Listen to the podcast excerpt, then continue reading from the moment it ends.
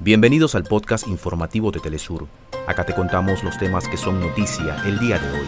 Comenzamos. Las autoridades palestinas denunciaron el colapso total del sistema de salud tras 19 días de bombardeos israelíes en la franja de Gaza, que han causado la muerte de más de 6.500 personas, en su mayoría niñas, niños y mujeres. En Brasil, las severas sequías y múltiples focos de incendios forestales provocados por terratenientes además ocasionan una grave crisis ambiental en el estado de Amazonas. La Fiscalía General de Venezuela abre una investigación respecto al evento de las primarias realizadas por un sector de la oposición, sobre el cual señala que se usaron sin consentimiento la identidad de personas quienes no asistieron a este evento.